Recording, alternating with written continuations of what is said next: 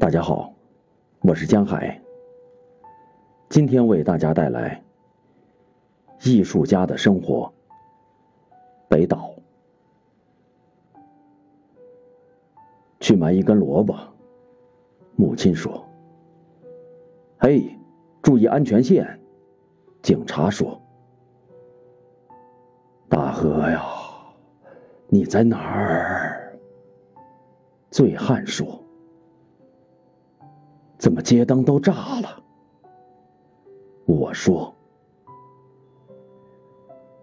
一个过路的瞎子，敏捷的举起了竹竿，想拉出一根天线。尖叫而来的救护车把我送进了医院。于是，我成了模范病人，响亮的打着喷嚏，闭上眼睛盘算着开饭的时间。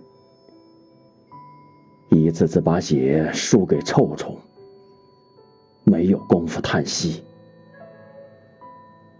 终于，我也当上了医生，提着粗大的针管在走廊里踱来踱去，消磨着夜晚。